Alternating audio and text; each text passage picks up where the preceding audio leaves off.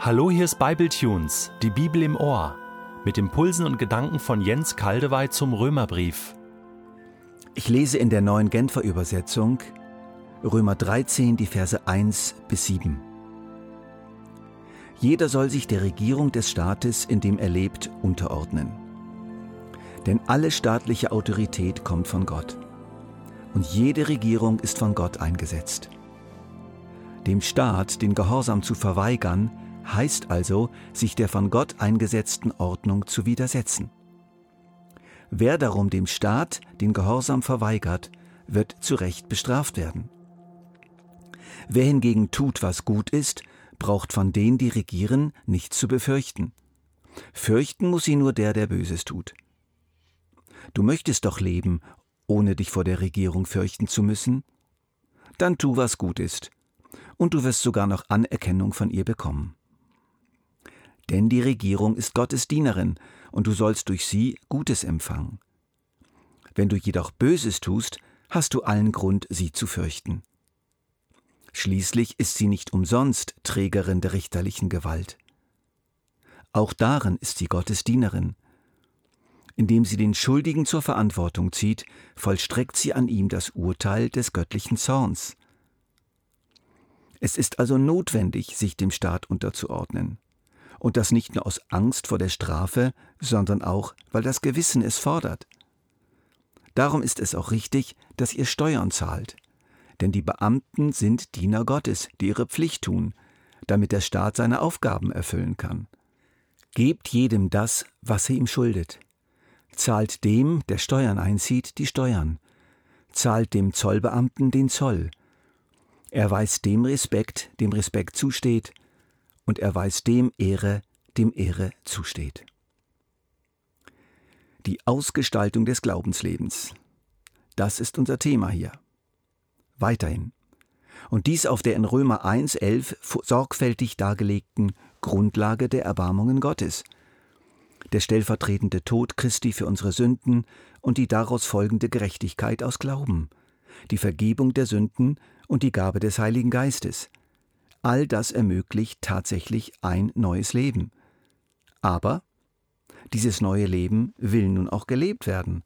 Es will wachsen, es will sich auf alle Bereiche unseres Lebens auswirken.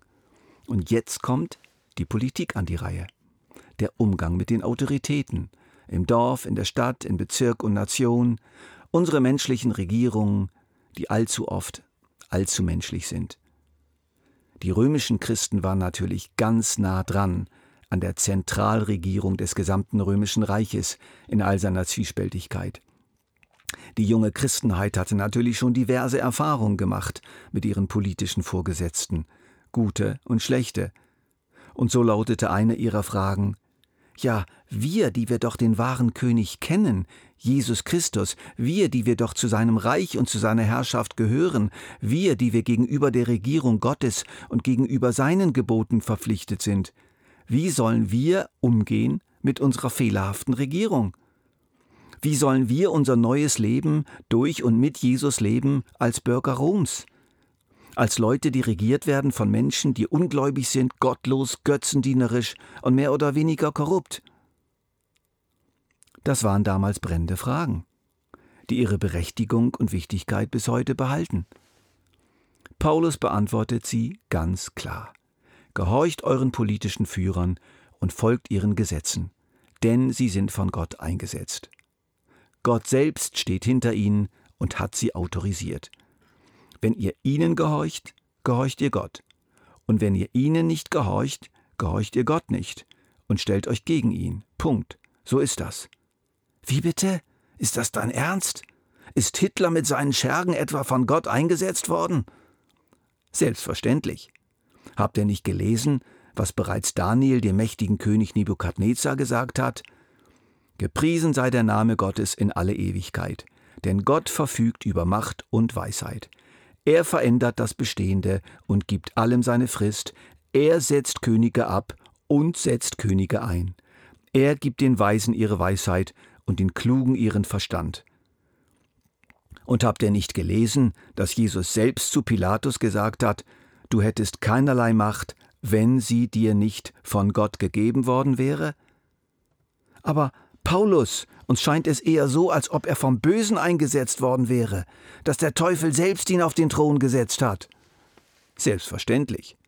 Habt ihr nicht gehört, dass Satan selbst unserem Herrn die Reiche der Welt gezeigt hat und zu ihm gesagt hat, das alles will ich dir geben, wenn du niederfällst und mich anbetest? Ja, aber Paulus, du widersprichst dir doch. Nein, es ist nicht das eine oder das andere. Es ist beides miteinander.